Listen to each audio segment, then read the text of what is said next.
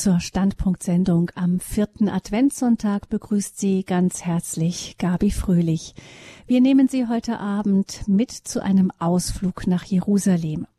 Wenn man in diesen Tagen zum Beispiel durch das kleine Newgate ins christliche Viertel der Jerusalemer Altstadt eintritt, dann wird man dort von zahllosen Lichterketten empfangen, blinkender Schaufensterdeko und auf dem Weg Richtung Grabeskirche begegnet man nach etwa 150 Metern einem künstlichen Weihnachtsmann, der im Takt von Jingle Bells die Hüften schwingt. Das, diese Bilder sind auch in diesen Tagen vor Weihnachten so zu sehen in Jerusalem und das versichert uns Pater Matthias Kahl. Der muss es wissen, denn er lebt am Rand der Jerusalemer Altstadt auf dem Zionsberg in der wunderschönen Dormitio-Abteil. Pater Matthias ist Prior der internationalen Benediktinergemeinschaft, die seit mehr als 100 Jahren die Dormitio-Abtei und das dazugehörige Kloster Tapka am See Genezareth besiedelt. Er ist uns aus Jerusalem zugeschaltet. Herzlich willkommen, Pater Matthias. Schönen Abend Ihnen und all Ihren Hörerinnen und Hörern. Mhm. Pater Matthias, wie sieht es denn jetzt so um Sie herum in Jerusalem aus? Da mache ich Sie jetzt neidisch, denn hier in Jerusalem haben wir schönstes äh, deutsches Frühlingswetter. Wir hatten schon ein paar regnerische Tage. Jetzt im Dezember ausreichend Wasser, sodass also alle Parks, alle Gärten äh, frisch sprießen und sogar schon die Frühlingsblumen aus dem Boden schießen. Also Wetter haben wir sehr schönes äh, und sonst haben wir sehr viel Stille, denn es fehlen hier die Touristen und auch die Pilger, die normalerweise zu Weihnachten ja ins Land strömen. Ähm, genau. Und mhm. ja, Stille auch eben, denn durch Corona ist auch hier im Land, in der Stadt Jerusalem, natürlich vieles nur sehr eingeschränkt äh, am Leben. Das heißt, ähnlich wie in Europa, man ist gehalten, zu Hause zu bleiben oder gibt es auch wirklich richtige Ausgangsbeschränkungen? Aktuell äh, gibt es keine Ausgangsbeschränkungen in Jerusalem. Aber wir rechnen sehr damit. Wir hatten schon zwei Lockdowns jetzt in dieser Pandemiezeit und der nächste Lockdown steht wohl wirklich vor der Tür, weil auch hier die Zahlen wieder neuerdings gut raufgehen. Wir haben gerade gestern äh, mit dem Impfen hier in Israel begonnen. Also da liegt große Hoffnung drin, aber natürlich dauert es jetzt Wochen, Monate äh, sodass wohl ein, ein, ein dritter Lockdown in wenigen Tagen, wenn wir Pech haben, tatsächlich noch kurz vor Weihnachten unumgänglich ist. Das heißt, wie es genau an Weihnachten aussehen wird für Sie, für Ihre Gemeinschaft und auch ähm, für die Aktion Ich trage deinen Namen in der heiligen Nacht nach Bethlehem, ähm, das werden, das können Sie jetzt noch gar nicht so richtig sagen. Genau, wir sind sehr angespannt jetzt in diesen Tagen wir hoffen, äh, so ist zumindest der Wille, dass äh, unsere Kirchenverantwortlichen, äh, also der Bischof, Patriarch und auch die Franziskaner, die ja die Kirche, die Geburtsbasilika in Bethlehem betreuen, dass die uns am Dienstag Auskunft geben, was in der Heiligen Nacht sein wird und am ersten und zweiten Weihnachtsfeiertag, was an Besuchszeiten möglich sein wird äh, welche Beschränkungen es geben wird. Also noch ist alles wirklich in der Schwebe und es gibt noch keine Auskunft äh, aufgrund eben der aktuellen Pandemiesituation.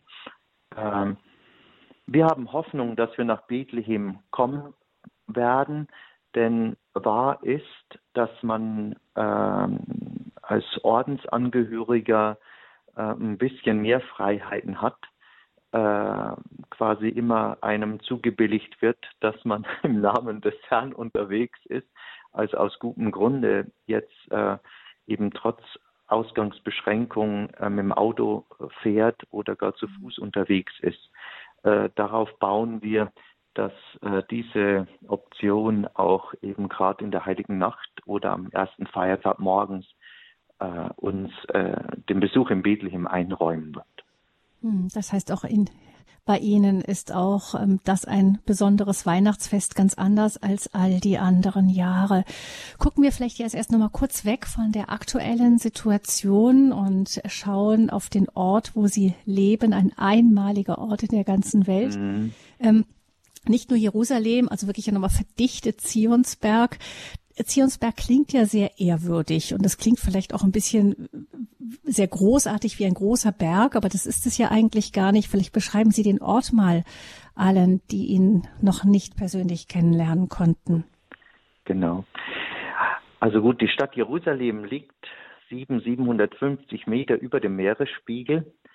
Ein Tourist, ein Pilger, der in Tel Aviv mit dem Flugzeug landet und eben sich auf den Weg nach Jerusalem macht, der muss tatsächlich mehrere hundert Höhenmeter also hinauffahren, hinaufsteigen und so doch das äh, erleben, dass Jerusalem oben ist.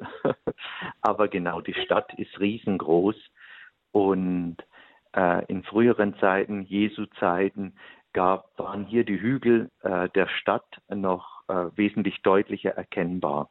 Nun, alle wissen wohl, äh, dass in Jerusalem es den Ölberg gibt der ist als solcher auch tatsächlich äh, heute noch wahrnehmbar. Gut, äh, wer die Alpen kennt, spricht hier nicht von Bergen, aber für israelische Verhältnisse oder jetzt städtische Verhältnisse ist es tatsächlich ein steiler Aufstieg zur Himmelfahrtskirche oben an der Kuppe des Ölbergs vor allem wenn man unten im Kidron-Tal wirklich am tiefsten Punkt anfängt. Da kommt man auch also in Winterzeiten zum Schwitzen. Ähm, und genau, und der andere Hügel gegenüber dem Ölberg ist äh, der, was heute Zionsberg heißt. Also die Erhebung vom Kidrontal weg, äh, die äh, quasi eigentlich so die Altstadt von Jerusalem mit einer dicken Mauer umgeben eben beherbergt. Und wir als Abtei Dormitio wie Sie vorhin schon erwähnten, sind eben zwar außerhalb der Altstadt, aber ganz nah dran, nur 100 Meter vom Zionstor entfernt. Und so thront unser Kloster wirklich äh, für alle Besucher der Stadt sehr gut sichtbar auf einem der höchsten Punkte der Altstadt. Genau. Hm. Und der Name Dormitio? Ja, der ist, klingt geheimnisvoll, ist kein großes Geheimnis für uns Katholiken äh, und doch, also er rührt her von einem Mariengedächtnis. Wir haben ja die gläubige Überzeugung, dass die Gottesmutter Maria nach Tod und Auferstehung Jesu Christi hier in Jerusalem mit den ersten Judenchristen gelebt hat, also Mitglied der Urgemeinde wurde und äh, eben hier, also in Jerusalem auf dem Zionsberg ihr Wohnhaus hatte und hier auch gestorben ist. Wir verehren hier in Jerusalem im Kidron-Tal unten, wo die alten Grabstätten sind, auch das Grab Mariens, aber ihren Sterbeort, den verehren wir eben, wo ihr, ihr Wohnhaus stand. Und da steht heute äh, unsere Kirche, die Dormitio Basilica, zu Deutsch die Entschlafungsbasilika. Entschlafung meint eben in gläubiger Sprache sterben, aber eben nicht im Tod bleiben, sondern wieder aufwachen, von Gott auferweckt werden zum ewigen Leben. Dormitio Beate Maria Virginis, die Entschlafung eben der seligen Jungfrau Gottesmutter Maria. Das ist unser Patrozinium, der Name auch unseres Klosters. Das heißt, ähm, die Maria ist entschlafen das hängt mit ähm, der Freiheit auch von der Erbsünde zusammen, was wir als Katholiken ja auch glauben. Ähm, gibt es da nicht auch einen, einen anderen Ort noch in Griechenland, der auch Ähnliches ähm, sagt von sich?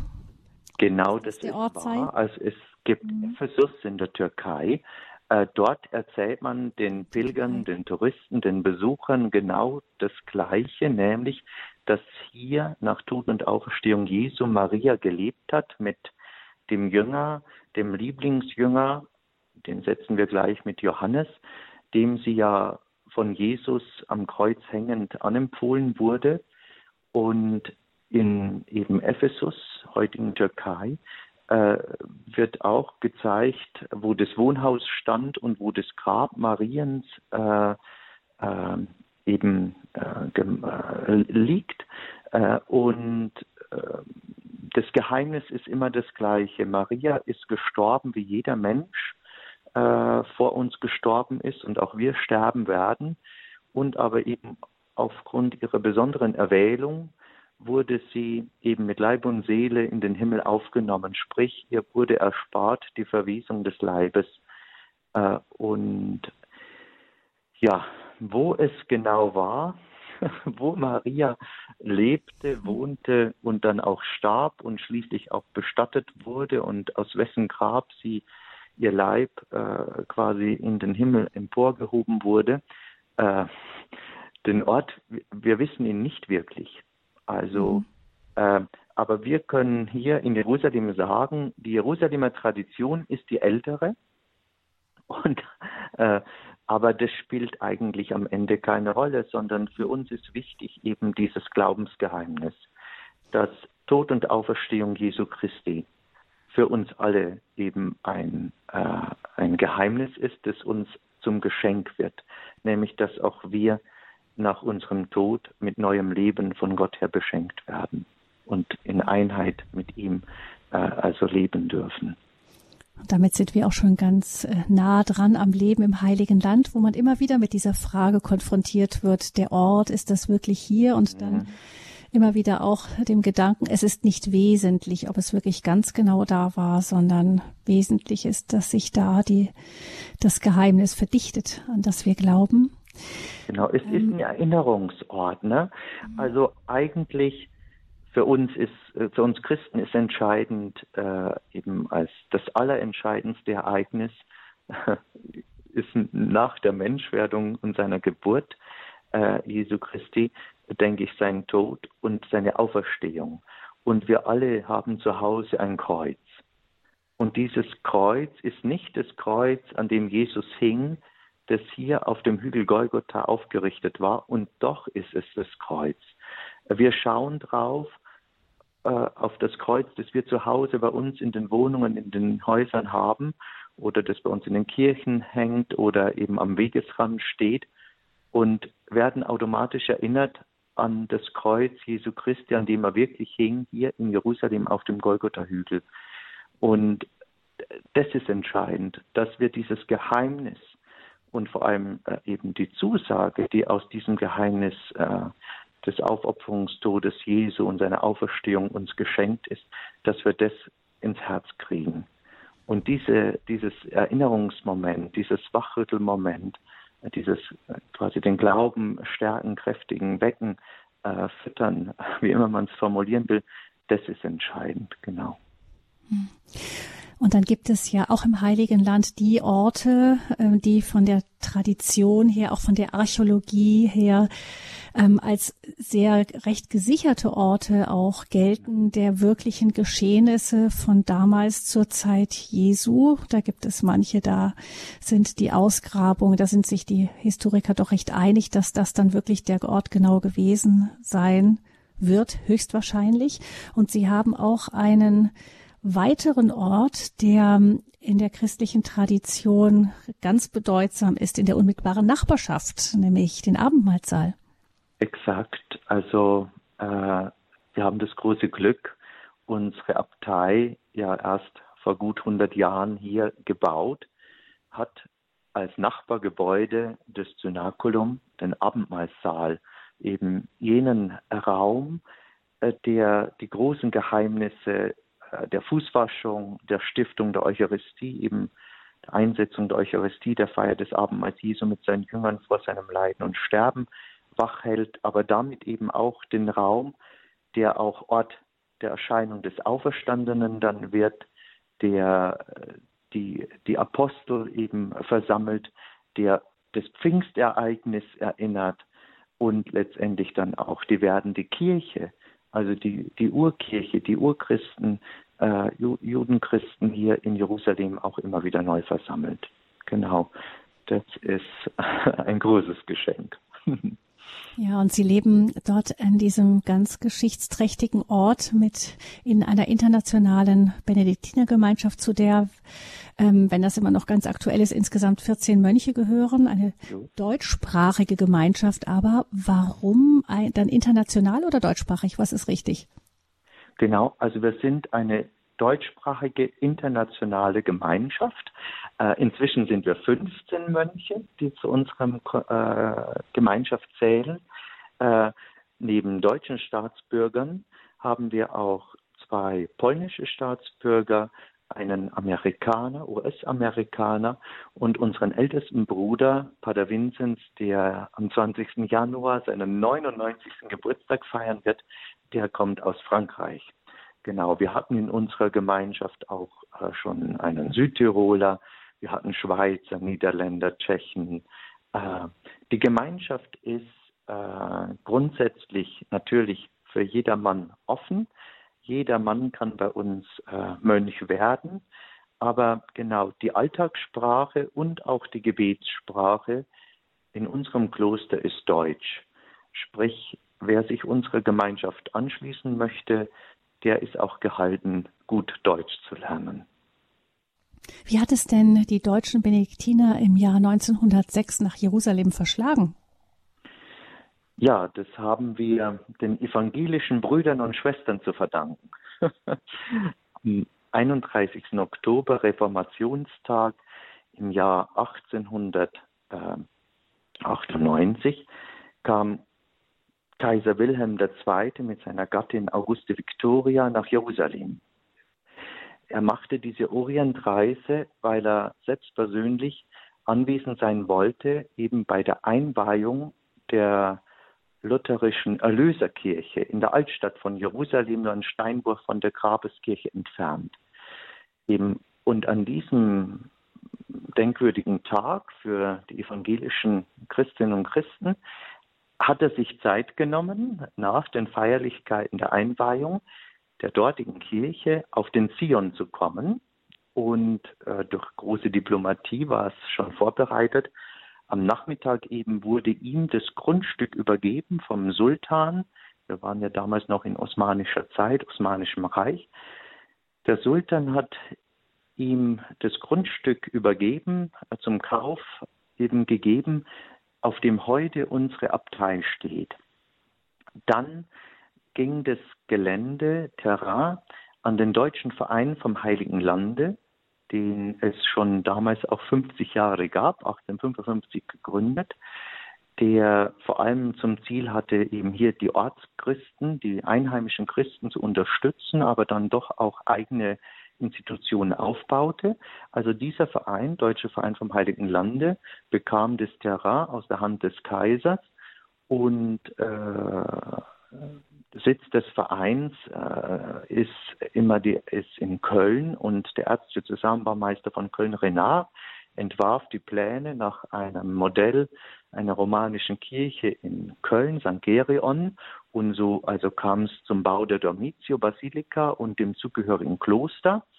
1906 war es dann so weit, dass in der Krypta dieses Neubaus bereits die Liturgie gefeiert werden konnte und eben ja auch äh, ein paar Wohnräume für erste Mönche bereits da waren, fertiggestellt waren.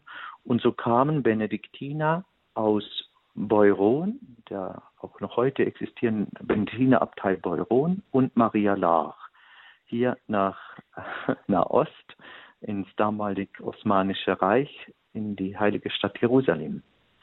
Und äh, das deutsche benediktinische Mönchtum äh, eben nahm seinen Lauf. Genau. Mhm. Wenn man bedenkt, dass das ähm, Ende des 19. Jahrhunderts war und mhm. da die Ökumene noch längst nicht äh, an dem Stand war, in dem sie heute ist, ist das ja. schon für sich auch eine erstaunliche Begebenheit. Das stimmt. Der Kaiser hatte vielleicht auch eher ähm, äh, politische Interessen als äh, äh, religiöse. Äh, hatte eben in seinem Reich, im Deutschen Reich, nicht nur evangelische Christen, sondern eben auch viele Katholiken. Und die musste er natürlich auch bedenken. Äh, aber eben die Ökumene, denke ich, äh, war sicherlich nicht in einer Offenheit, wie wir sie heute haben. Äh, aber zum Beispiel das Fakt, dass die schon erwähnte Erlöserkirche, evangelische Erlöserkirche in der Altstadt von Jerusalem. Und eine zweite evangelische Kirche hier in Jerusalem, die in deutscher Hand ist, nämlich oben auf dem Ölberg, die Himmelfahrtskirche, die evangelische. Und unsere Dormitio-Basilika, äh, ein Geläut haben, das aufeinander abgestimmt ist. Das heißt, das in Harmonie klingt ist äh, einmal eine Meisterleistung, denn die Glocken wurden in Deutschland gefertigt und die tonnenschweren Glocken eben hierher transportiert ins Land äh, und eben in den Kirchtürmen aufgehängt. Und leider hören wir das heute nicht mehr so gut, weil einfach natürlich die Stadt sehr laut geworden ist. Aber das Fakt ist wahr. Also, und das war Absicht. Also, weil man äh, als Christen eben in einer Stimme eigentlich sprechen sollte. Und mh, hm, wir sind hier in Israel ja eine Minderheit. Äh, die weit große Bevölkerung ist jüdischen Glaubens oder muslimischen Glaubens. Wir Christen sind eine Minderheit. Und für diese Minderheit zählt natürlich die eigene Kirche, aber es zählt vor allem, dass man Christ ist. Und so ist vielleicht auch schon damals, aber auf jeden Fall heute ein wirklich sehr schönes ökumenisches Miteinander und erst recht äh, von uns deutschen Benediktinern, uns deutschen Katholiken hier in der Stadt mit eben den evangelischen Schwestern und Brüdern der Erlösergemeinde. Sie haben ja in vielen Wirren dort auch dann ausgeharrt als benediktinische Gemeinschaft. Der Zionsberg war ja heftig umstritten, auch zwischen mhm. 1948 oder 49 und 67, dem Sechstagekrieg, in dem dann eben die komplette Jerusalemer Altstadt auch von Israel besetzt wurde. Da lag der Zionsberg im Niemandsland zwischen Israel und Jordanien. Mhm. Wie haben die Mönche denn das überstanden?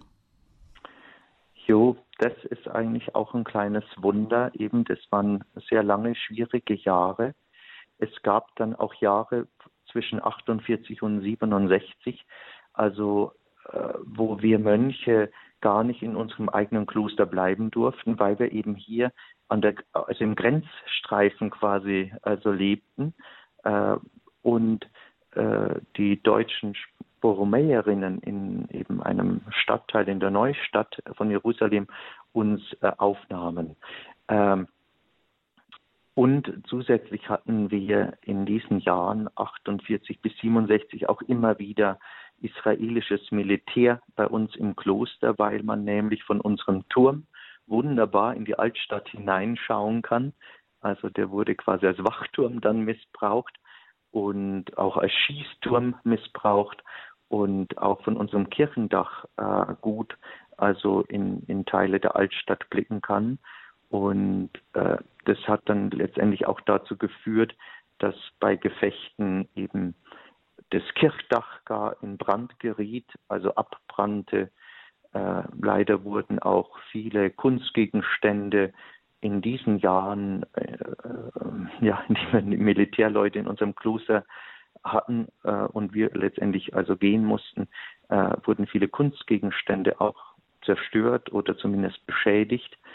Ähm, genau, aber die Zeit hat Gott sei Dank die Gemeinschaft äh, in großem Zusammenhalt also überstanden und so dass nach 67 als nicht nur hier auf dem Zion, sondern in der ganzen Stadt Jerusalem äh, ein, ja, ein neuer Geist einkehrte, äh, äh, dann äh, neues Leben beginnen konnte. Richtig zur Ruhe gekommen ist Jerusalem ja nie. Es folgten also die Spannungen zwischen Israel und den Palästinensern haben nicht ganz aufgehört, weil eben ja noch viele Palästinenser auch in Jerusalem wohnen und ähm, ja, die, die Fakten, die geschaffen worden waren, auch nie so ganz akzeptiert haben. Haben Sie als Mönche denn in diesem Konflikt irgendeine Position? Genau.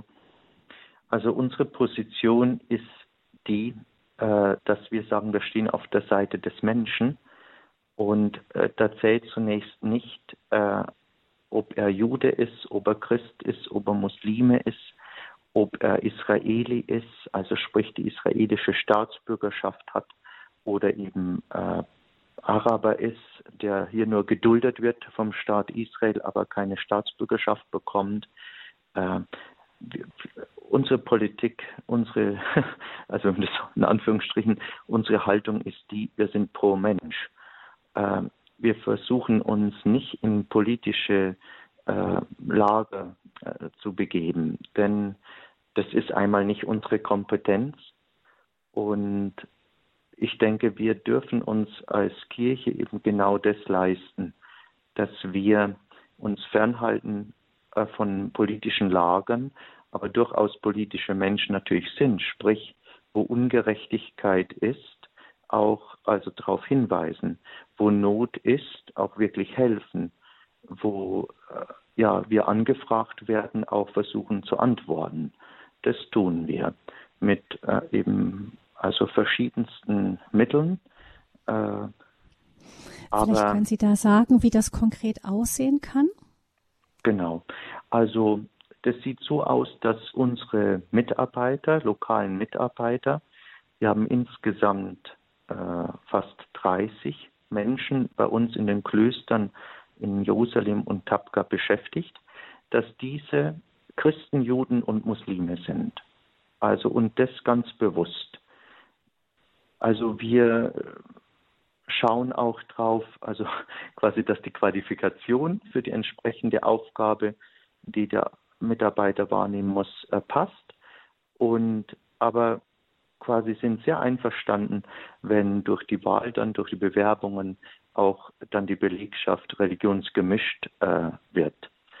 Äh, denn das ist, denke ich, eine Zukunftsrealität hier im Land. Also es geht nur im gemeinsamen Miteinander. Und es geht nur dann, wenn wir einander als Menschen wahrnehmen, als Menschen auch schätzen. Äh, unsere Veranstaltungen, Konzerte, Podiumsdiskussionen, Ausstellungen oder einfach nur eben unsere beiden Kirchen, unsere Pilger- und Touristenorte stehen für jedermann, jeder Frau offen, egal welche Religion, welche äh, Nationalität. Also auch hier versuchen wir ein offenes Haus zu sein für jeden Menschen guten Willens, der einfach mit Respekt, mit, mit Respekt einfach auch uns gegenüber hierher kommt, der ist willkommen. Und wir versuchen auch mit Respekt auch jeden Gast hier aufzunehmen. Das haben wir auch als Benediktiner ja in unserem Stammbuch stehen, äh, uns so zu verhalten. Und in unserer Sozialarbeit, die Klöster immer und die Kirche als solche auch, ist immer sozial aktiv.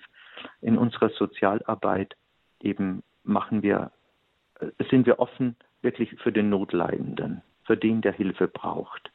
Sprich, wir haben wie jedes Kloster auch einen Sozialfonds, eben, dass wir Menschen, die in Notsituationen an unsere Klosterpforte klopfen und glaubwürdig machen, dass sie Hilfe brauchen, finanzielle Hilfe, dann also haben wir da eine Kasse, auf die wir zugreifen können, weil wir eben Gott sei Dank von Freunden, von Bekannten, eben von Besuchern auch für diese für diese Sache Sozialhilfe auch Geld bekommen. Äh, wir haben in Tapka in unserem Kloster seit Anfang der 80er Jahre eine Jugend- und äh, also eine Freizeitanlage, wo vor allem wo Menschen einfach Urlaubstage verbringen können in paradiesisch schöner Landschaft, eben am Nordufer des Sees Genezareth, direkt am Ufer gelegen. Und dort heißen wir zuallererst Menschen mit Behinderung willkommen, vor allem Kinder und Jugendliche, für eben ein paar Urlaubstage. Und wir kooperieren da mit heilpädagogischen Einrichtungen, sowohl aus Israel wie auch aus Palästina. Also heißen dort wirklich Juden, Christen, Muslime willkommen. Genau, also das ist so. Äh, das sind so Beispiele. Im Alltag, also wie wir genau diese Offenheit leben, von der wir meinen, dass sie dass nur so ein, ein Miteinander in die Zukunft führt, in eine bessere Zukunft führt. Ja, diese Offenheit gegenüber den anderen zeigt sich ja in normalen Jahren, jetzt dieses Jahr wahrscheinlich schwierig, aber ansonsten ja auch während der Christmette, die ist ja ganz, ganz beliebt auch im jüdischen Milieu. Exakt, also ähm, genau, also äh, es gibt ganz, ganz viele Juden, die äh, natürlich wissen, dass wir Christen Weihnachten feiern und dass wir zu Weihnachten eben besondere Bräuche haben, besondere Dekorationen haben, Christbaum, Krippe, dass wir äh, schöne Lieder haben, eine wunderbare Musik eben gerade für diese Festtage auch haben, dass es besondere Liturgien gibt. Und äh, so äh, kommt es, dass eben zu den Gottesdiensten in der Dormitio ganz, ganz viele jüdische Besucher auch sind. Ähm, also wir, äh, wir haben an manchen Weihnachtsfesten also die Kirche übervoll gehabt mit 300, 400 Leuten und dann sind vielleicht 100 Katholiken, Christen da und 300 Juden, genau. Ähm, wir stellen uns darauf ein, ein Teil der Liturgie ist dann auch in hebräischer Sprache, eine Lesung oder dann auch ein, ein Teil der Predigt und vorweg gibt es auch eine Einführung natürlich in hebräischer Sprache. Äh, genau. Und äh, so muss man da zum Beispiel sagen, dass muss man zum Beispiel dann auch sagen, dass, ähm, dass man keine Chipstüten im, im Gottesdienst haben muss? Oder gibt es da doch einen Sinn eigentlich vom Judentum schon von sich aus eben für das Heilige? Ja, also das wird erzählt, dass es das gegeben hätte, dass manche sich nicht zu benehmen wussten oder einfach nicht gewusst haben, dass man in der Kirche jetzt nicht die Cola-Dose öffnet und die Chips-Tüte aufreißt. Ich persönlich habe das in den Jahren, seit ich hier bin, nie erlebt, sondern ganz im Gegenteil. Ich habe immer eigentlich diese vielen Juden, die zu Besuch eben zu den Weihnachtsfeiern in unser Haus kamen, als sehr respektvoll erlebt. Äh, also die kamen oft schon sehr früh, weil sie sicher sein wollten, dass sie auch einen Platz bekommen. Wobei, also wir haben gar nicht so viele Stühle in der Kirche, sondern also die Leute sitzen dann auch auf den Gängen am Boden wirklich. Äh, und eben kamen oft sehr frühzeitig und waren in Stille. Also, äh, nee, äh, im Großen und Ganzen gehen die Leute mit, äh, die Besucher mit sehr großem Respekt, also hier äh, einfach bei uns um, genau. Mhm.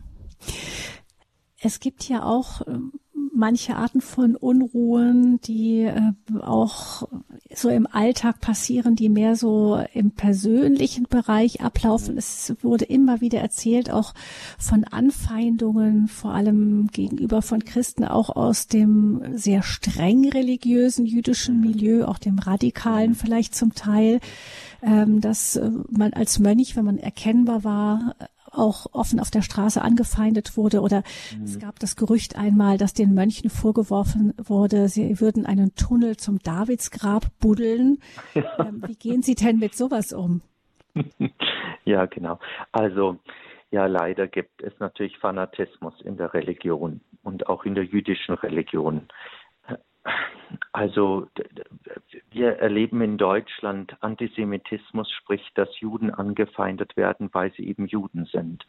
Äh, wir erleben hier als Christen im Heiligen Land, dass wir angefeindet werden, auch von Juden, weil wir Christen sind. Aber es gilt, wie in Deutschland so auch hier, diese Fein Anfeinder äh, sind Fanatiker, die ein sehr radikales Fundament, fundamentalistisches Bild ihrer eigenen Religion vertreten und leben äh, und eben also immer in Feindschaft die anderen nur beäugen und auch vor Gewalt nicht zurückschrecken.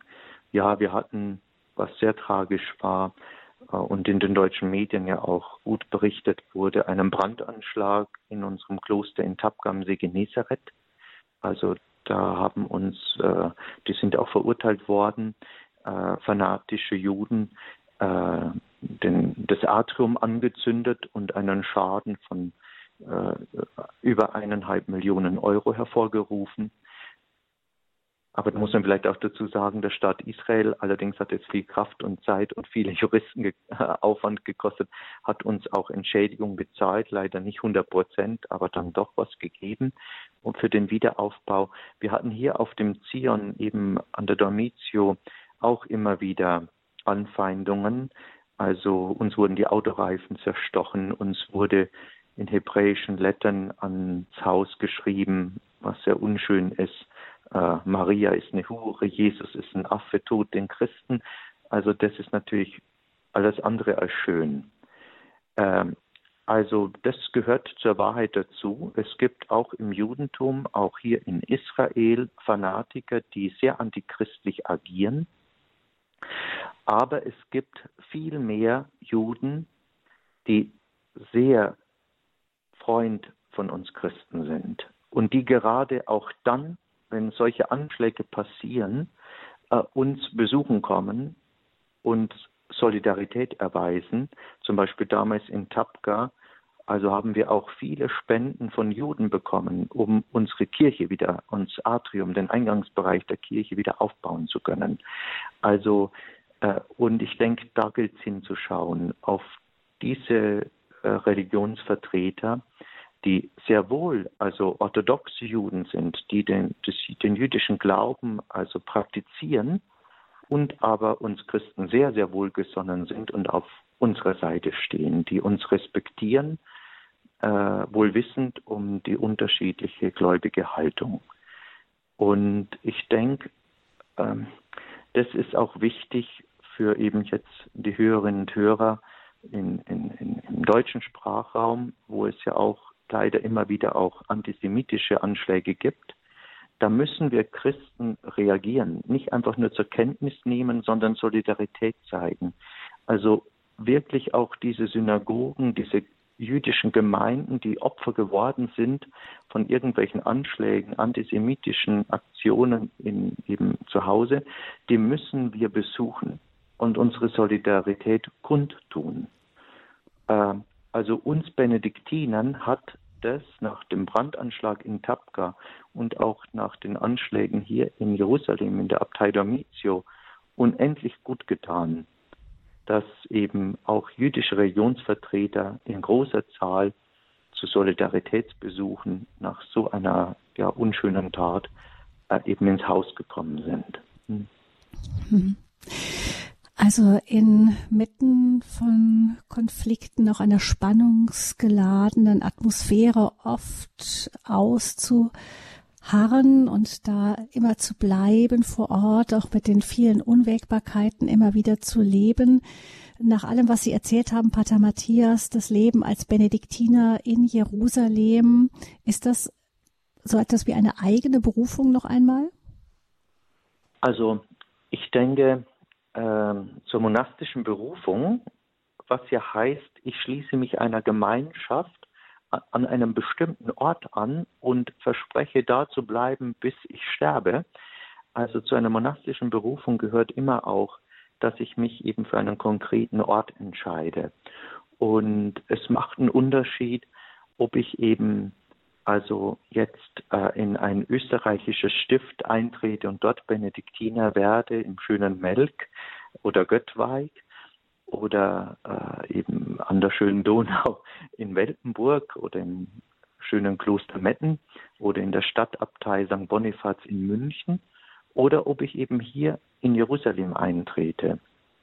Also damit ergeben sich ganz andere Tätigkeitsfelder und damit ergeben sich auch ganz andere Alltagsherausforderungen.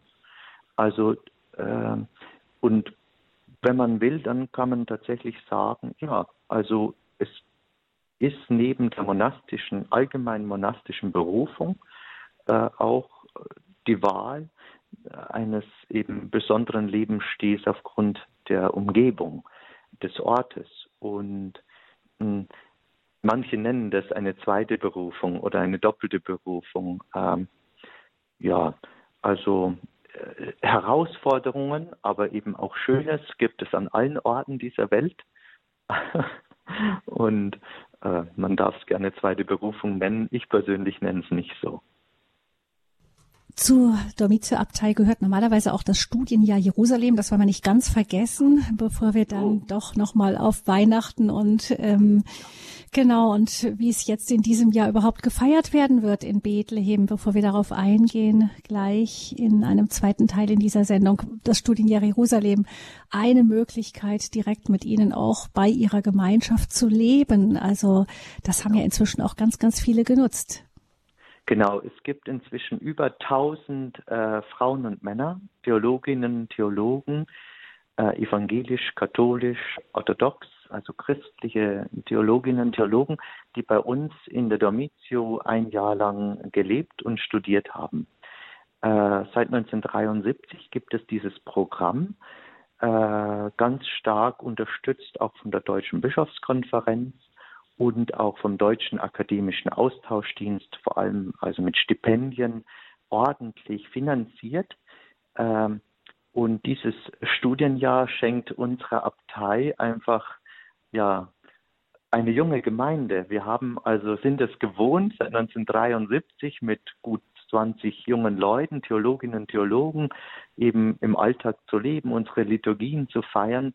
Also äh, darum beneiden uns ganz, ganz viele äh, Priester und aber auch Gemeindemitglieder, dass wir quasi so eine ja, lebhafte, engagierte, in, wirklich interessierte und aktive junge Gemeinde haben. Ne? Ähm, und dieses Studienjahr, äh, eine ökumenische Studiengruppe, was schon mal einmalig ist, hat eben in Jerusalem normalerweise seinen Ort, weil es geht vor allem um biblische Studien. Es geht darum, die biblischen archäologischen Stätten alle zu besuchen. Äh, also hier wirklich das Land der Bibel gut kennenzulernen durch viele Exkursionen.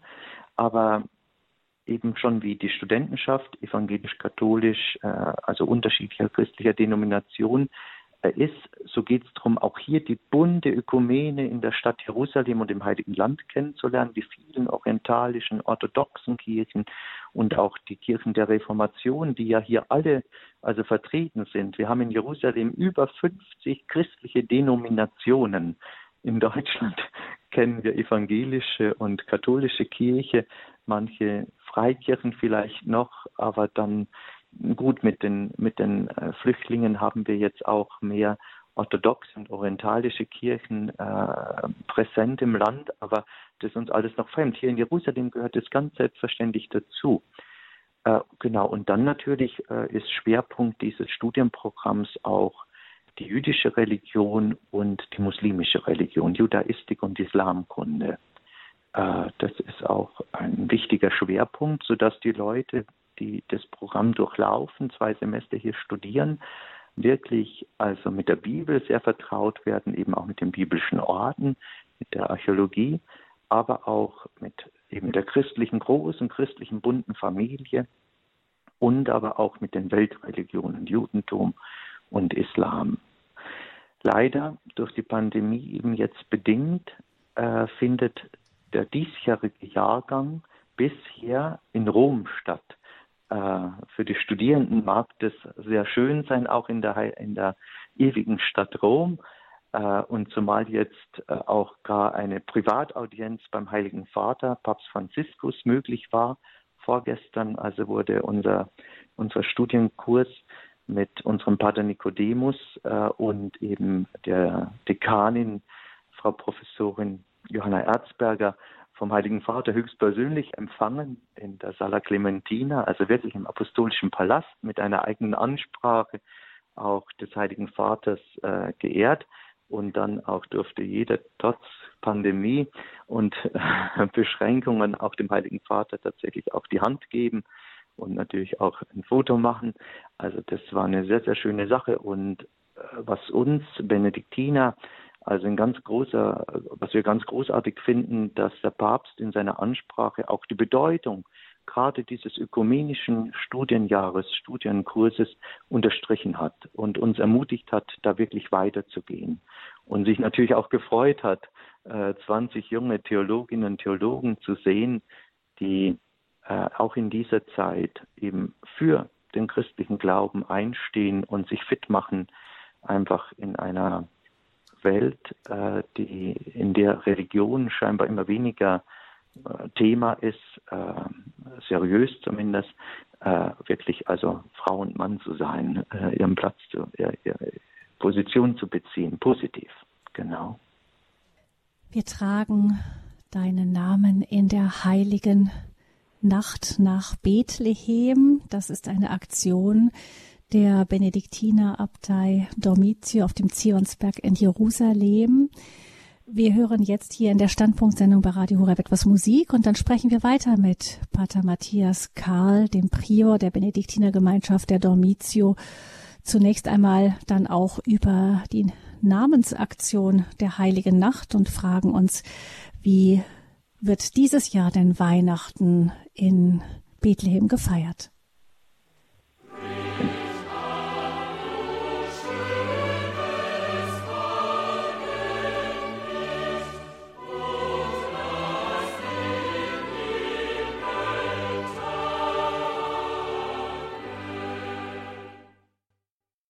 In der heiligen Nacht pilgern die Bewohner der Dormitio-Abtei zusammen auch normalerweise mit den Studenten des Studienjahrs Jerusalem und auch noch anderen, die gerne mitgehen möchten, nach der Mitternachtsmesse von Jerusalem nach Bethlehem. Das ist jedes Jahr so und tragen dabei eine Schriftrolle mit sich mit Namen von Menschen, die darum gebeten haben, in der Nacht mit ihren Namen, also in, in symbolisch mit von Jerusalem nach Bethlehem getragen zu werden. Auch dieses Jahr ist diese Aktion eröffnet worden von den Benediktinern der Dormitio-Abtei in Jerusalem. Man kann also auch per Internet zum Beispiel seinen Namen eintragen und die Benediktiner in Jerusalem waren so freundlich, die Aktion auch noch bis nach dieser Standpunktsendung weiterlaufen zu lassen, damit Sie, liebe Hörerinnen und Hörer, wenn Sie Ihren Namen auch auf diese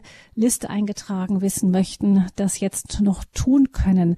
Wir sind verbunden mit Pater Matthias Karl, dem Prior der Domitiabtei in Jerusalem. Und äh, ja, Pater Matthias, Sie haben uns schon gesagt, Sie wissen noch nicht ganz sicher, ob Sie wirklich so wie gewohnt in der Nacht noch, in der heiligen Nacht noch gehen können von Jerusalem nach Bethlehem, weil es sein kann, dass es eben nächtliche Ausgangssperren geben wird. Aber sie würden auf jeden Fall, haben sie gesagt, versuchen, diesen Gang in der alten Tradition zu tun.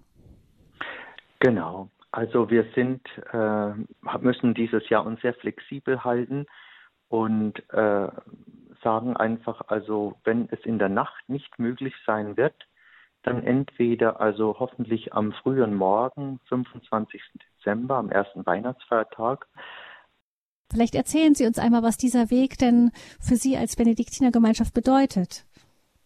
Gut, wir leben hier in Jerusalem, also wirklich nur acht Kilometer von der Geburtsbasilika entfernt. Und so gehen wir schon seit Jahrzehnten äh, in der Heiligen Nacht nach Bethlehem, um einfach auch dieses große Geheimnis der Menschwerdung Jesu Christi, seiner Geburt, auch am Ort, traditionellen Ort, äh, eben erinnern zu können und feiern zu können. Das ist ein ganz besonderes Erlebnis, eine ganz besondere Form, auch diese heilige Nacht zu begehen. Ähm, und wir waren da nie alleine.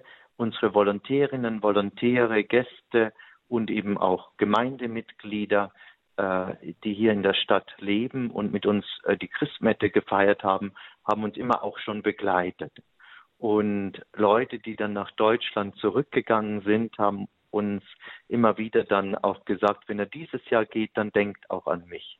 Und das haben wir auch immer getan.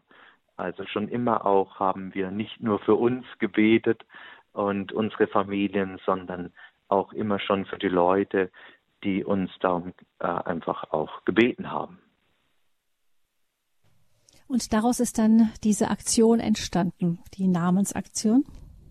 Genau. Es war so, dass eben in, den, in der Weihnachtspost, in den Glückwünschen, die uns äh, erreicht haben, die uns geschickt wurden, immer häufig auch stand, und wenn er in der heiligen Nacht nach Bethlehem geht, dann denkt auch an mich.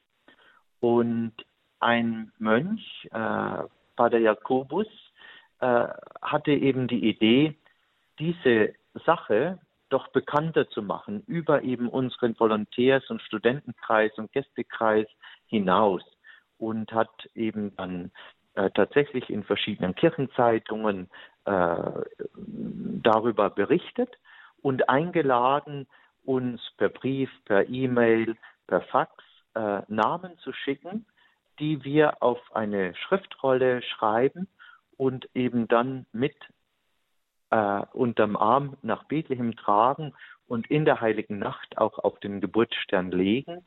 Und die Menschen, die uns ihre Namen geschrieben haben, die haben oft auch dann ein besonderes Anliegen dazu geschrieben, eben das ist der Name eben eines schwerkranken Menschen oder das sind die Namen eines frisch vermählten Paares oder das ist ein neugeborenes Kind und äh, ja, und all diese Anliegen, den Dank, die Bitten, die uns da anvertraut wurden, die haben wir quasi in dem Namen ausgedrückt, auf die Rolle geschrieben, äh, dann nach Bethlehem getragen, auf den Geburtsstern in der Geburtsbasilika gelegt und dann auch eben im Gebet, das wir dort sprechen, auch ja Gott ans Herz gelegt.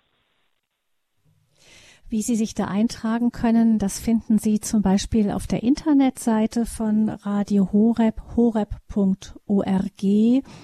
Auf dem Infofeld Infodetails, da finden Sie direkt den Link hin zu der ähm, Startseite der Domizio-Abtei oder aber auch die E-Mail-Adresse, unter der Sie Ihren Namen noch bis morgen eben nach Jerusalem schicken können, die Namen derjenigen, für die Sie bitten, dass die Mönche sie mit den Namen mittragen nach Bethlehem am Heiligabend dann oder eben dann, wenn sie eben gehen können oder sie finden da zum Beispiel eine E-Mail-Adresse auch.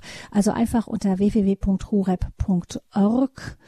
und dann im Programm von der Standpunktsendung von jetzt im Infofeld Details, da finden Sie die Angaben. Oder Sie rufen morgen dann gleich beim Hörerservice an unter 089 517 008. Ah, entschuldigen Sie, das ist jetzt die Hörernummer, die kommt auch gleich. Jetzt kommt erstmal die Nummer vom, vom, vom Hörerservice, das war die Telefonnummer für die Sendung gleich, aber die 08328 921 110 ist die Nummer vom Hörerservice, den können Sie ab morgen erreichen. 08328 921 110 wenn, vielleicht gucken wir noch einmal, Pater Matthias, eben, was Sie so vorfinden, wenn Sie denn dann in der heiligen Nacht nach Bethlehem pilgern, der Geburtsort Jesu in der heiligen Nacht. Wie sieht der aus? Also in den letzten Jahren gab es ja sehr viele Pilger, auch in den Weihnachtswochen. Und so waren wir in der Nacht, auch wir sind da morgens drei, vier, fünf Uhr unterwegs, nie alleine. Also es waren da auch viele andere Menschen in Bethlehem noch auf den Beinen. Die Geburtsbasilika ist die ganze heilige Nacht geöffnet. Und äh, die Stadt Bethlehem ist wunderschön dekoriert mit also vielen Lichterketten und es steht auch am Krippenplatz eben vor der Basilika ein ganz, ganz riesengroßer Baum, auch schön dekoriert. Es gibt wirklich eine festliche Stimmung in dieser heiligen Nacht. Und aber das Schöne ist dann, beim Eintritt in die Basilika ist plötzlich Stille. Die Basilika ist ja mit vielen Kerzen natürlich auch erleuchtet, aber natürlich auch mit künstlichem Licht. Und dann äh, in der Regel, weil man ja nicht alleine ist, muss man zunächst mal anstehen, um die wenigen Stufen dann zur Geburtsgrotte hinunterzusteigen. Und aber es geht alles in großem Frieden und großer Ruhe. Und es ist eine äh, sehr anrührende Atmosphäre, eine feierliche Atmosphäre, aber auch eine sehr geistliche Atmosphäre. Also es ist wirklich eine heilige Nacht. Ich möchte an dieser Stelle unsere Hörerinnen und Hörer mit einladen, hier in diese Sendung über Bethlehem im Heiligen Land jetzt an Weihnachten. 089 517 008 008 ist die Nummer zur Standpunktsendung bei Radio Hureb mit Pater Matthias von den Benediktinern in Jerusalem. 089 517 008 008 acht. Wir freuen uns, wenn Sie uns anrufen hier im Standpunkt. Pater Matthias, also das ist so die Atmosphäre, wenn Sie in der heiligen Nacht dort ankommen. Jetzt sieht Weihnachten im heiligen Land aber doch schon ganz anders aus, als wir es hier von uns in Deutschland gewöhnt sind. Vielleicht beschreiben Sie uns da mal die Unterschiede. Genau. Also wir haben hier ja schon klimatisch eine ganz andere Situation äh, sprich, wir haben hier keinen Schnee und auch keine enorm große Kälte. Also auch nachts ist es äh, nicht fröstelnd, sondern man kann sich gut, also auch nachts mit ein bisschen Kleidung, äh, Winterjacke, also draußen noch aufhalten. Und so ist es dann auch, dass also ganz, ganz viele Menschen in dieser heiligen Nacht, Christnacht, also auch draußen unterwegs sind. Also äh, einander besuchen äh, oder einfach auch noch wirklich sich äh, viel unterhalten und einfach stehen und äh, Freude zeigen. Äh, also und auch viele, viele ja, Stände da sind, wo man was zu trinken und zu essen kaufen kann. Sprich, das Weihnachtsfest wird nicht nur in den Wohnzimmern gefeiert, sondern auch draußen. Und dann aber sind wir hier ja ziemlich südlich der Alpen und bekanntlich sind hier die Menschen äh, von ihrem Schlag her auch etwas lebhafter. Und so geht es eigentlich da natürlich nicht sehr besinnlich zu, sondern als es wird schon ordentlich laut gesungen und äh, sich gefreut laut und äh, einfach auf der Straße auch getanzt. Äh, also das alles kann man tatsächlich in Bethlehem erleben. Was hier natürlich auch noch äh, das Weihnachtsfest charakterisiert, es feiern Menschen aus der ganzen Welt. Man hört also die Weihnachtsbotschaft und äh, einfach die Glückwünsche in allen Sprachen dieser Welt.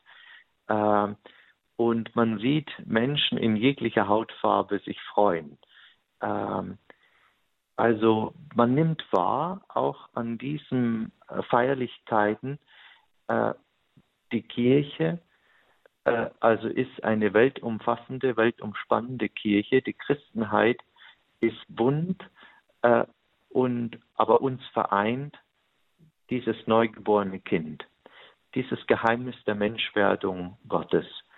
Und äh, dieses Geheimnis auch also wirklich schafft ein Band, einfach auch des Wohlwollens, der Zuneigung, der Freude, das äh, ja ansteckend ist, das äh, Mut macht, das Freude schenkt, genau. 089 517 008 008 ist die Nummer, die uns ähm, hier Sie, liebe Hörerinnen und Hörer, zur Sendung führt. Standpunkt bei Radio Horeb. Wir sind verbunden mit Pater Matthias direkt aus Jerusalem. Herr Kraus ruft uns an aus Hilden. Herzlich willkommen, Herr Kraus. Ja, schönen guten Abend.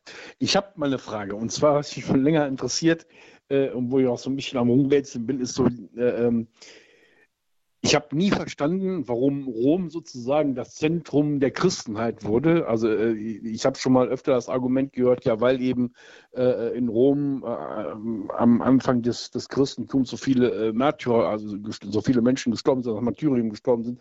Aber heutzutage ist es anders. Also äh, ich sage mal, in anderen Ländern, außer in, in Italien und Israel, äh, sterben wesentlich mehr Christen, als zu den Anfangszeiten gestorben sind. Also werden zu Märtyrern, so für, sterben für ihren Glauben.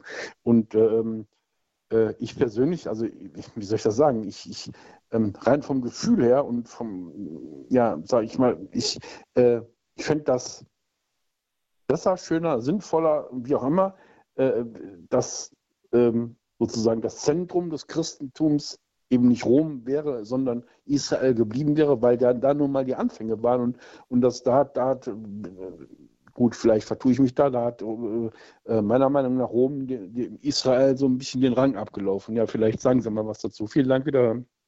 wieder der Kraus. Ja, gut.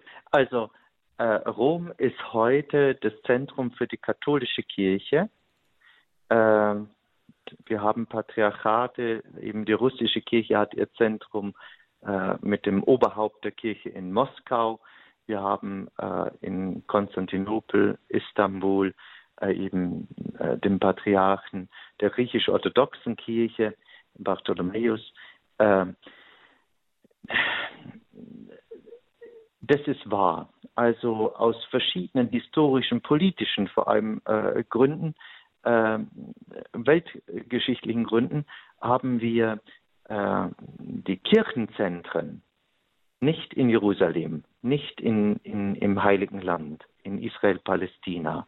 Aber sehr wohl haben wir hier im Heiligen Land die heiligen Städten, die Ursprungsorte unseres Glaubens, wie Sie das gerade richtig gesagt haben. Und äh, da hat uns auch niemand den Rang abgelaufen. Also äh, die vielen, die hohen Pilgerzahlen machen das ja deutlich, dass äh, die heiligen Stätten äh, nach wie vor als solche wahrgenommen werden und äh, Geltung haben. Und dass eben dieses heilige Land meinetwegen, also tatsächlich von allen Päpsten äh, neuerer Zeit auch besucht wurde, macht es auch deutlich. Mhm. Ähm, genau, dass hm. die römisch-katholische Kirche eben äh, Rom zum Zentrum bekam, hat also tatsächlich mit eben den politischen Verhältnissen in den ersten Jahrhunderten also äh, zu tun.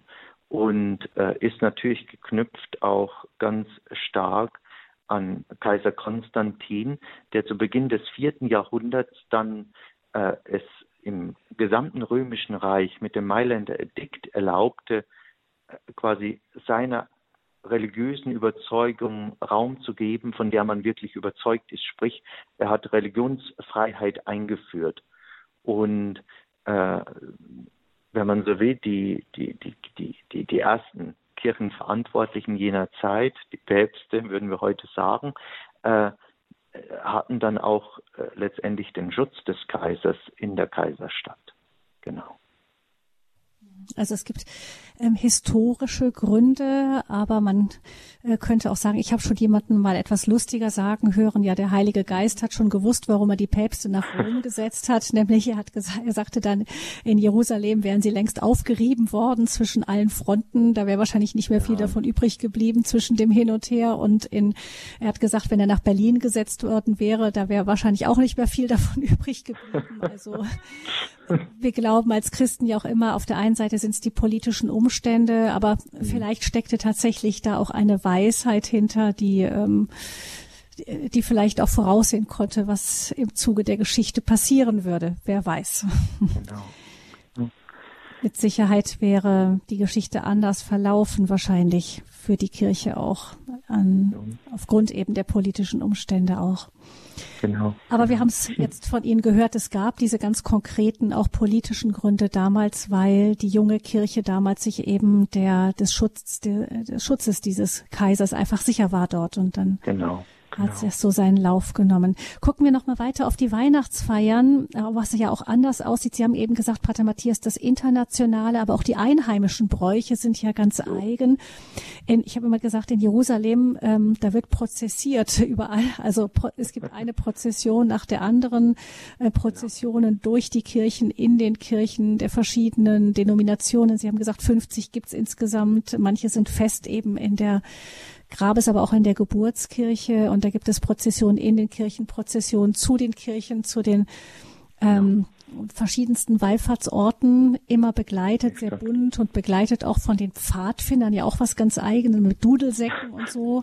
Also vermutet man ja nicht äh, unbedingt im Heiligen Dudelsäcke, aber so ist es. Beschreiben ja. Sie doch mal, wie das dann an Weihnachten aussieht.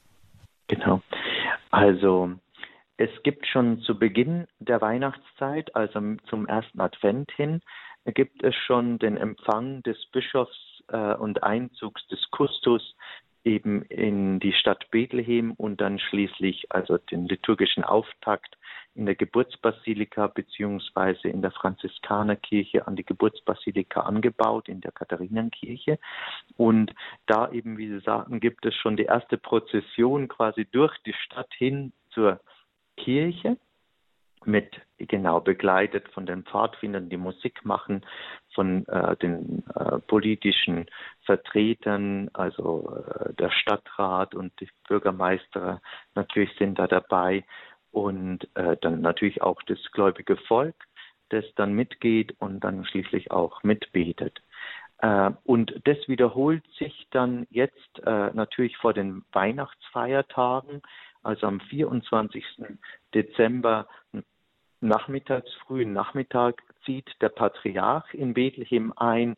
Also er wird schon begleitet von israelischer Polizei, äh, eskortiert, äh, quasi durch die Stadt Jerusalem äh, hinaus äh, Richtung Bethlehem und dann gar die letzten Meter vor der Stadt Bethlehem auch noch mit Pferden die dann äh, neben seinem Auto herreiten. Und dann in der Stadt Bethlehem wird er willkommen geheißen, natürlich von den Gläubigen, aber eben, eben auch wieder von den Pfadfindern, die Musik machen. Und dann gibt es quasi eine Prozession, also nicht äh, gebetet, sondern wirklich mit Musik und Gesang und Freude und ja, Hallihallo äh, Richtung Basilika, Geburtsbasilika und dort dann äh, aber natürlich eine schöne liturgische Feier zum Auftakt dann eben äh, der heiligen Tage äh, des Weihnachtsfestes. Mhm. Die Weihnachtsfeste selbst also werden natürlich mit den äh, liturgischen Feiern, also Vesper und aber dann auch Vigil, also das sind Wortgottesdienste, äh, Psalmenliturgien, vor allem und Schriftlesungsliturgien äh, äh, am Vorabend und äh, in der frühen Nacht gefeiert und dann natürlich aber als Höhepunkt die Christmette. Und an die Christmette schließt sich wieder eine Prozession an, nämlich von dann eben der Katharinenkirche, wo die Messe gefeiert wurde, durch die Kirche und Basilika hin zur Geburtsgrotte. Und dort wird natürlich dann der Ort der Geburt in besonderer Weise dann auch nochmal in der Weihnachtsnacht geehrt. Mhm. Ja. Und das alles oder so ähnliches passiert dann am 6. Januar noch mit den äh, orthodoxen, griechisch-orthodoxen und am 19. Januar mit den Armeniern. Also Weihnachten Exakt. wird ja im Heiligen Land im Grunde dreimal gefeiert. Genau, aufgrund der verschiedenen Kalender, denen wir folgen, hat es sich so ergeben, dass wir Christen drei Weihnachtsfeiertage, also Geburtsfeiertage eben feiern. Genau. Viele Besonderheiten am Weihnachtsfest im Heiligen Land. Sie, liebe Hörerinnen und Hörer, haben jetzt die Möglichkeit, eben mit Pater Matthias direkt zu sprechen, ihm auch Ihre Fragen zu stellen. Frau Schiele ruft uns an aus Friedlingen. Frau Schiele, guten Abend. Ja, grüß Gott zusammen. Ich freue mich sehr, dass ich hier durchkommen kann. Es ist, ich wollte so sagen, es ist äh, diese Weihnachten für viele nicht möglich, dass sie einen Kirchenbesuch machen mit dieser Krankheit, wo wir da haben, mit diesen Viren. Und da wollte ich doch sagen, den Pater Matthias doch bitten, wir sind äh, äh der nächste Ort von Beuron, Donau aufwärts. Und da wollte ich doch bitten, dass Sie die ganze Welt nach Bethlehem tragen. Äh, dann wäre es doch einfach. Da sind alle eingeschlossen, die ganze Welt, mhm. wenn sie die nach Bethlehem tragen. Frau Schiele, vielen Dank. Frau Schiele, vielen Dank. Das werde ich machen. Ich werde auf unsere Rolle eine sehr schöne Idee am Ende schreiben, die ganze Welt, die ganze Menschheit, je, die mhm. ganze Schöpfung. Und dann danke ich Ihnen sehr. Das mache ich, Frau Schiele. Schöne Idee, danke. danke. Ich wünsche Ihnen alles Gute. Ebenso, ebenso. Ja, ich danke sehr. Frau Schiele, da haben Sie dem Pater Matthias eine schwere, eine schwere Rolle aufgeladen. Die ganze Welt da drauf ist aber Vielen Dank für Ihren Anruf und ich denke, die Mönche machen das sehr, sehr gerne. Dankeschön. Und Frau Wolf aus Mönchengladbach ist die nächste hier in der Standpunktsendung. Herzlich willkommen, Frau Wolf. Ja, das ist ja sehr schön, äh, dass ich Sie am Apparat habe. Äh, wie gesagt, ich war vor 40 Jahren zum ersten Mal äh, wahrscheinlich auch zum letzten in Jerusalem, auch in der Domitiabtei, habe dann eine biblische, eine Studienreise gemacht ins Heilige Land äh, vom Biblische Reisen Stuttgart. Und es war für mich sehr beeindruckend. Ich war auch in der Geburtsgrotte von äh, Bethlehem und es waren also keine Kämpfe. Äh, ich habe dann später gehört, äh, in den Medien wurde berichtet, schwere Kämpfe, äh, aber es war wirklich sehr ruhig. Äh, wir wurden natürlich aus irgendwelchen Sachen rausgehalten, was man später mhm. dann gehört hat. Aber es war sehr beeindruckend und damals war ein sehr alter Pater, äh, der also auch an dem Stern niedergekniet ist und äh, sagte so, hier ist Jesus geboren und hier will ich niederknien. Also es war, mir sind dann die Tränen gekommen, also als ich aus der Geburtsgrotte rauskam und äh, dann ähm, wurde dann ähm, mit Posaunen gespielt und äh, Stille Nacht, Heilige Nacht und mir liefen die Tränen. Und ähm, da sind ja Juden, Christen, Moslems, ähm, alles vereint. Und ähm, ich finde auch sehr gut, dass es weiter noch äh, Spenden gibt für das Babyhospital in, ähm, in Bethlehem, ja. So. Wo auch sehr viele verletzte Kinder ankommen. Mhm. Genau, Sie haben das richtig gesagt. Also die heiligen Städten haben tatsächlich eine Gnade. Uns gläubige Menschen, die wir eben diese Städten ja aus der Heiligen Schrift kennen, äh, wenn wir sie dann wirklich erleben dürfen, rühren uns zu Tränen. Das ist ein, eine Erfahrung, die, denke ich, viele Pilger machen. Und äh, das darf auch alles genauso sein. Und aber eben, es ist wahr, ne? Es gibt diese heiligen Stätten und es gibt aber auch das leidvolle Leben. Und das äh, trifft für Bethlehem zu und trifft für so viele einfach äh, Orte in dieser Welt leider zu. Und wir Menschen sind gerufen, uns, glaube ich, wirklich vom Geheimnis der heiligen Stätten noch mehr äh, einfach anrühren zu lassen, sodass wir einfach es Gott gleich tun und endlich menschlicher, wirklich menschlicher werden und so einfach auch dieser ganzen Welt ein menschliches Antlitz geben, sodass ja, ich finde das sehr wichtig, wenn ich es mal unterbrechen darf.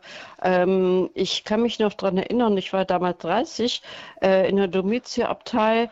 Äh, das war ja immer international und äh, wenn dann plötzlich gehört habe, ich komme aus Deutschland, da kommen ihnen die Tränen, denken, nein, als wär, wären sie gerade äh, von dem angekommen und das ist so an, an, an Zusammenhalt, das ist herrlich. Ja. Das ist herrlich, ich habe es immer noch das zeichnet vor Augen. die gläubigen Menschen aus, in Gott sind wir eins, in Gott gehören wir zusammen. Ne? Genau. Mhm. Mhm. Ja, vielen Dank, Frau Wolf, für Ihren Anruf und ähm, Pater Matthias vielleicht dann noch im Anschluss kurz dran. Die äh, in, in Bethlehem ist ja das ganze Jahr über im Grunde Weihnachten. Also man hört ja äh, Weihnachtslieder äh, wirklich auch das ganze Jahr über, weil die Pilgergruppen eben im Heiligen Land auch die einzelnen Orte mit ihren Feiern auch dann wirklich abschreiten, genauso wie es genau. in der Grabeskirche immer zu Ostern ist oder Karfreitag. Genau. Also das ist, denke ich, auch wichtig. Ne? Also äh, das Geheimnis der Menschwerdung gilt ja nicht nur äh, am 25. Dezember, sondern dieses Geheimnis, dass Gott in diese Welt gekommen ist. Einer von uns wurde Mensch, wurde äh, mit uns gelebt hat, sich einfach auch dem Treiben dieser Welt ausgesetzt hat, dem Not, der Not und dem Leid auch der Menschen wirklich nicht ausgewichen ist, sondern also da, wo er hinkam, auch nach seinen Möglichkeiten versucht hat zu helfen. Äh, das, dieses Geheimnis gilt immer. und, und wie auch Pfingsten immer gilt, dass äh, der Geist, also der kommt nicht irgendwann einfach äh, 50 Tage nach Ostern uns nur zu Hilfe, sondern äh, jeden Tag stündlich, minütlich. Also äh, äh, darum ist es äh, durchaus legitim und ja ganz richtig, also das einzelne Glaubensgeheimnis äh, natürlich an den Orten zu besingen, äh, in, äh, in den Blick zu nehmen, aber, aber auch in unserem ganz privaten Leben, egal wo wir sind. Also uns einfach immer wieder neu dieses uns nahen Gottes bewusst werden. Hm. Genau. Ja, danke schön, Frau Wolf. Und dann hören wir jetzt Frau Wiese aus dem Sauerland. Guten Abend, Frau Wiese. Ja, guten Abend. Hallo, Pater Matthias, auch Ihnen ganz herzlichen guten Abend. Guten Abend. Ich kenne Sie persönlich, weil ich zweimal mit dem Freundeskreis hier von Meschede äh, bei uns äh, also bei Ihnen im Heiligen Land gewesen bin, mit Frau Borgmeier ja, und mit Herrn Röwekamp einmal. Ja, wunderbar. und ich habe jetzt äh, diesen Brief vom Freundeskreis, den habe ich irgendwie versemmelt und bin nicht dazu gekommen, jetzt das anzugeben. Geht es, dass ich Ihnen jetzt Anja und Tobias als Name mitgebe und überweist die Spende dann im Anschluss? Anja Tobias. Habe ich notiert, schreibe ich auf die Rolle. ja, aber wichtig ist es auch, denke ich, alle Menschen mit einzubeziehen. Ja, die ganze Welt, genau. Das ist schön. Genau, also unsere Abtei hat einen Freundeskreis, einen Verein, der uns auch wirklich das ganze Jahr über unterstützt, aber eben auch treue Mitglieder, die natürlich auch solche Aktionen äh, mittragen, mitmachen. Ja, freut mich, dass Sie dass wir jetzt über Radio Horeb an diesem Abend so in Kontakt gekommen sind. Alles, alles Gute Ihnen, schöne Feiertage. Ihnen auch. Und ich finde, es ist sehr beeindruckend, möchte ich eigentlich sagen, wenn man an diesen Stellen, weil das selbst erlebt hat. Es ist ganz was anderes, als wenn man hier in der Christmesse bei uns ist. Dann stelle ich mir immer im Geiste diese Geburtsgrotte vor, wie wir damals da waren. Genau. Genau. 2010, also, ich glaube, da sind Sie sogar mit uns gewesen. Ein weiterer Aspekt, genau. Also wirklich, man muss alle Menschen, die irgendwie es sich leisten können, ermutigen, tatsächlich eine Pilgerfahrt ins Heilige Land zu machen. Es äh, ist teuer, aber der Gewinn, der, der geistliche, der spirituelle Gewinn, äh, den wir gläubige Menschen durch so eine Heiliglandfahrt mit nach Hause nehmen, in unseren Alltag mit hineinnehmen, in unser Gebetsleben mit hineinnehmen, ist enorm. Also das sagen, äh, das ist die Erfahrung ganz, ganz vieler. Und ich denke, das ist Grund genug, wirklich zu, dazu zu ermutigen. Die Pandemie wird ein Ende nehmen. Die Heiligland-Pilgerfahrten werden sicherlich wieder angeboten. Und also wer immer Gelegenheit hat, also auch die Finanzmittel hat, Machen Sie es, kommen Sie uns besuchen. Ja, vielen Dank, Frau Wiese. Alles Gute Ihnen ins Sauerland. Gottes Segen, noch eine gesegnete restliche Adventszeit. Weiter geht's mit Schwester Deborah aus Freiburg. Grüß Gott, Schwester Deborah. Grüß Gott. Ja, ich wollte auch Pater äh, Matthias äh, begrüßen. Ich kenne ihn persönlich nicht, aber ich höre gerade die Sendung auch. Ich höre ja sehr viel Radio Horeb und äh, da muss ich Ihnen einfach sagen, äh, Pater Matthias, dass ich genau den gleichen Satz geschrieben hat, wie die Dame äh, vor uns, also vor mir, einige ja. zwei Damen waren, die ganze ich, Welt. die ihnen die Bitte aufgetragen hat, die ganze Welt äh, nach Bethlehem zu tragen. Und den gleichen Satz habe ich einer Mitschwester geschrieben, äh, dass wir die ganze Welt äh, dem Kind in die Krippe legen und ihm anvertrauen. Er wird es richtig machen. Und das hat mich jetzt einfach auch bewegt, äh, anzurufen, weil ich war auch vor 40 Jahren im Heiligen Land und äh, habe dann also einen ganz anderen Zugang, ich bin ja Ordensschwester, einen ganz anderen Zugang bekommen zu der Heiligen Schrift, weil man eben als äh, an den Städten war, wo Jesus wirklich war und gelebt hat und auf die Welt gekommen ist, um uns die Erlösung zu bringen. Und äh, Maria, das kleine Wort, das habe ich heute auch einer Mitschwester geschrieben, das kleine Wort Ja mit drei, zwei Buchstaben nur. Ich glaube, das ist mhm. überhaupt das kleinste Wort in unserem Schriftsatz, äh, dass sie das Ja gesprochen hat für uns alle, für die ganze Welt, egal welche Religionen. Und wir tragen dieses Jahr dürfen sie mit, dürfen wir mittragen. Das ist das genau. Schöne. Wir sind mit im Erlösungswerk praktisch einbezogen, weil Maria das Jahr gesprochen hat für uns. Ja. Und äh, dann wollte ich noch sagen, dass äh, ich weiß nicht, ob äh, Sie Bischof Lettmann kennen. Ja, freilich, der war ja oft Pilger im Heiligen Ja, Land. genau. Und äh, der Bischof Mossinghoff Ebenso, wir kamen ja gemeinsam gar. Ja, das sind gute Freunde von uns, von unserem Kloster. Sie Schön. haben immer, immer, immer Ferien über 30 Jahre in, in St. Rudbert äh, Urlaub gemacht. Aha. Und äh, Bischof Lettmann ist ja verstorben, aber Bischof Mossinghoff kommt noch immer wieder noch, also kann er noch kommen. Letztes Jahr war er auch da und besucht mich dann auch jetzt in Freiburg, weil ich dahin versetzt worden bin nach meiner Amtszeit. Und äh, ja, jetzt, das genügt jetzt. ja. Aber ich empfehle Sie, dass Sie uns mitnehmen in der großen Schriftrolle, die jetzt immer schwerer wird. Schwester Deborah, das mache ich. Ich schreibe sie mit dazu und ihre Gemeinschaft und die Menschen eben an die sie auch denken. Und eben, wie Sie richtig sagen, alle, die ganze Welt, ja, dazu sind wir gerufen.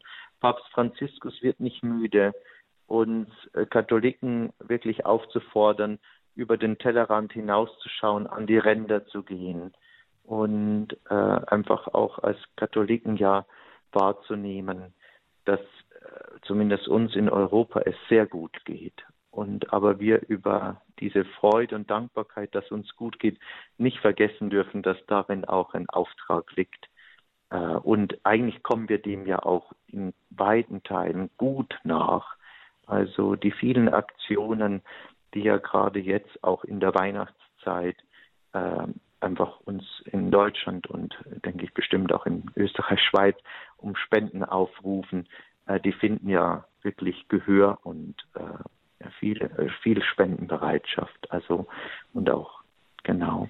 Das, ja, dazu sind wir gerufen, wirklich äh, es Gott gleich zu tun, der für alle Menschen am Kreuz gestorben ist. Äh, das war die Erlösung der Menschheit war sein Ziel, als er als neugeborenes Kind das Licht dieser Welt in Bethlehem erblickt.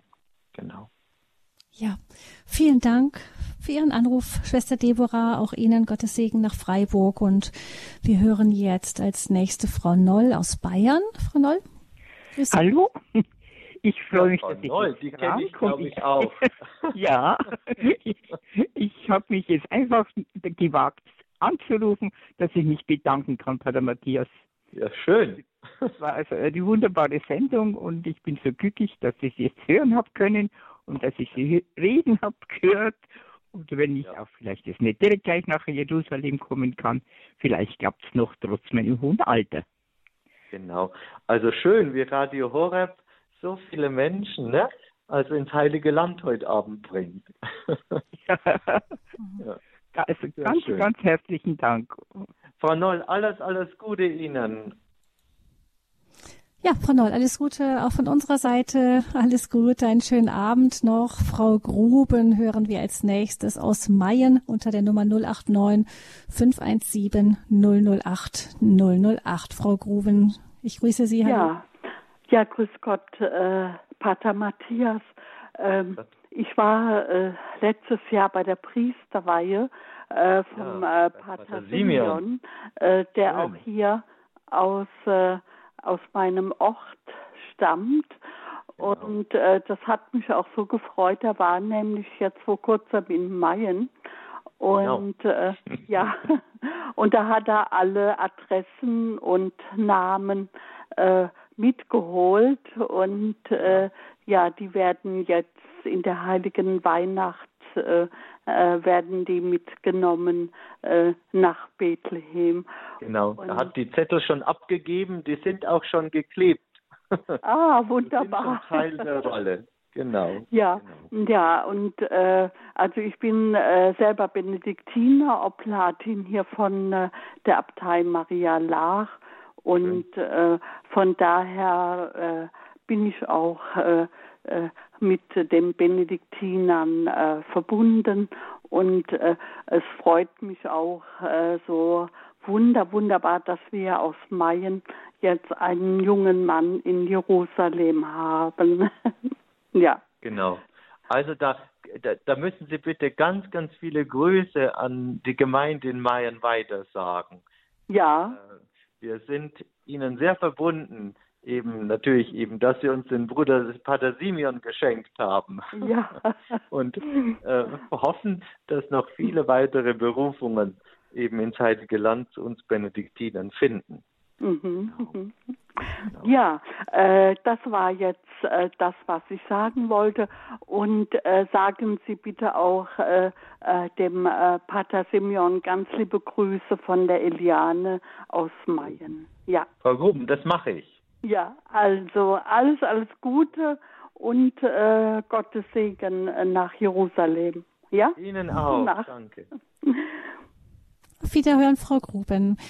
Ja, Pater Matthias, eine, eine wunderschöne Gelegenheit, so über Radio mit direkt mit Jerusalem verbunden zu sein, jetzt hier in dieser Vorweihnachtszeit. Ähm,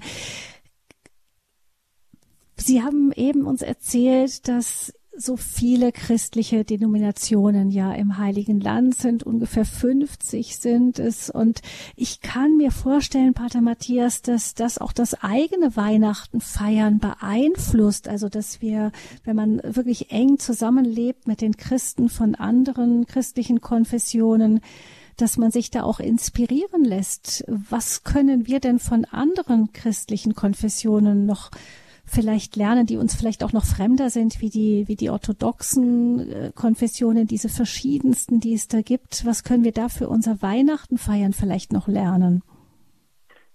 Das ist jetzt eine schwierige Frage.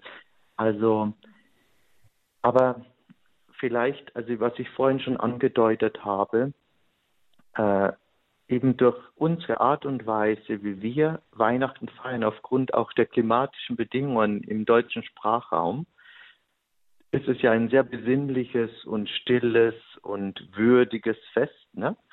Aber die Menschwerdung Gottes, also wirklich geschah ja in einer sehr in eine sehr zerrissene Zeit hinein, in eine sehr turbulente, also schwierige Zeit für die Menschen, die hier damals lebten, hinein. Und ähm, die, die andere Orden, äh, äh Religionsgemeinschaften haben das vielleicht noch deutlicher im Blick äh, durch ihre Art und Weise zu feiern, als wir das tun. Äh, also die Orthodoxen nehmen die ganze Bei uns ist sehr Schöpfung. gemütsvoll. Entschuldigen Sie ganz kurz, wie genau. ich das äh, verstehe ich das richtig, dass bei uns das sehr sehr gemütsvoll ist und die anderen Konfessionen das an äh, etwas so einen anderen Akzent legen? Also also einmal äh, genau, ich denke, es darf gemütsvoll sein, ne? aber es muss mehr sein oder es, es ist gut, wenn es mehr ist als gemütsvoll. Denn also äh, es geht um ein wirkliches Ereignis und nicht einfach nur um ein Gefühl. Es geht um wirklich die Menschwerdung Gottes. Es geht wirklich darum, dass Gott Interesse an dieser Welt hat und was verändern will. Und äh, deswegen wurde er Mensch und deswegen feiern wir das Fest, weil, weil wir heute seine Hände sind, seine Füße sind, seine Stimme sind. Also wir sind die, die heute aktiv werden können. Und äh, mit Papst Franziskus, also äh, Laudato Si, äh, äh, seinem Schreiben Laudato Si, haben wir ja auch, also äh, was wir auch schon vorher wussten, aber vielleicht noch mehr jetzt ins Herz bekommen, dass es durchaus zum Katholiken gehört, die Schöpfung zu wahren, äh, für, die, für den Naturschutz einzustehen, äh, für Bewahrung der Schöpfung wirklich die Stimme zu erheben und aktiv zu werden. Und äh, zum Beispiel die orthodoxen Christen, also haben, erinnern daran schon am Weihnachtsfest, wenn sie eben also äh, ja die Flüsse segnen und in die Natur hinausgehen zum Weihnachtsfest. Ähm, ja, äh, also zumindest mir ist es so in der Begegnung mit den äh, anderen äh, christlichen Denominationen äh, irgendwo so aufgefallen. Also es geht um mehr als nur um Gefühl, sondern es geht wirklich um handfestes Menschsein in dieser Welt agieren zum Wohle der Schöpfung und damit eben auch natürlich aller Menschen.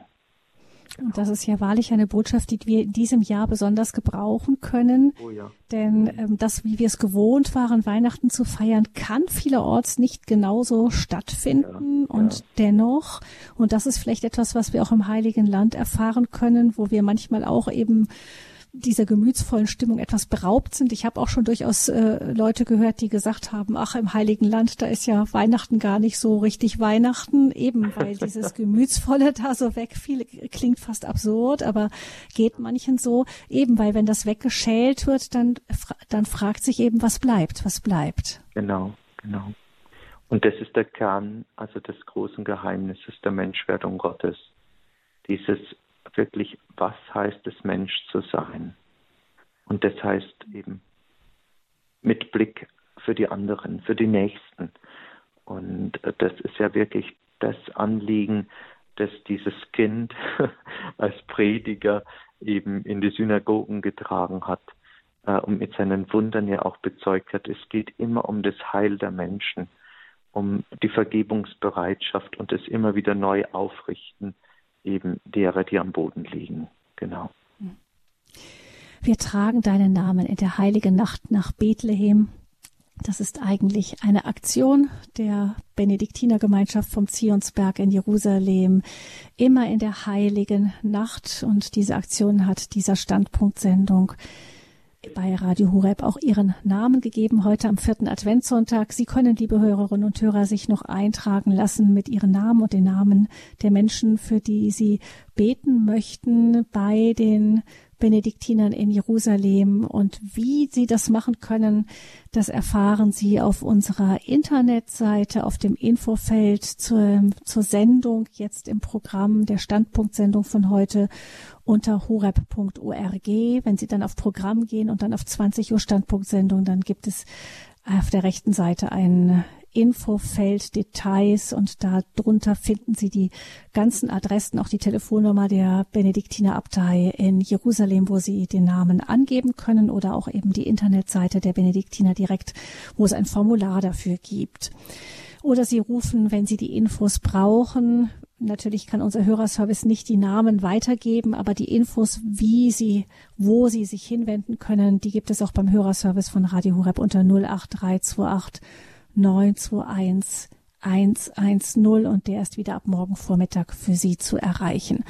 Vielen herzlichen Dank, Pater Matthias Karl von den Benediktinern der Domitio-Abtei für diese Zeit, die Sie uns geschenkt haben hier am vierten Adventssonntag ähm, bei Radio Horeb. Herzlichen Dank Ihnen, Pater Matthias, und auch dafür, dass Sie in unser aller Namen eben in Jerusalem präsent sind als Benediktiner und wir dort eine Anlaufstelle auch als deutschsprachige Pilger haben, immer auf dem Zionsberg. Vielen, vielen herzlichen Dank Ihnen dafür. Liebe Frau Fröhlich, Ihnen und dem ganzen Team von Radio Horeb, vielen Dank, dass Sie mich eingeladen haben, mir die Gelegenheit gegeben haben, so viele Menschen zu erreichen.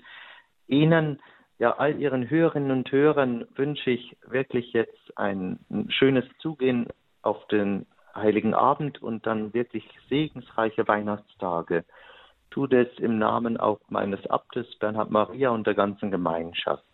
Alles, alles Gute Ihnen. Und ich habe es mir gerade notiert, ich schreibe auf die Rolle auch Hörerinnen und Hörer von Radio Horeb.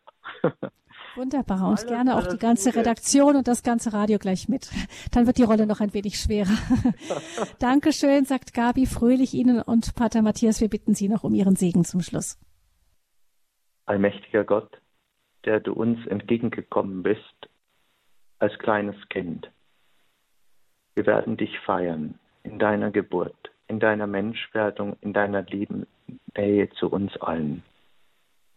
So sei auch heute Abend und in den kommenden Tagen mit uns allen.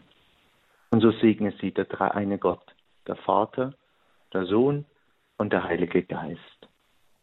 Amen.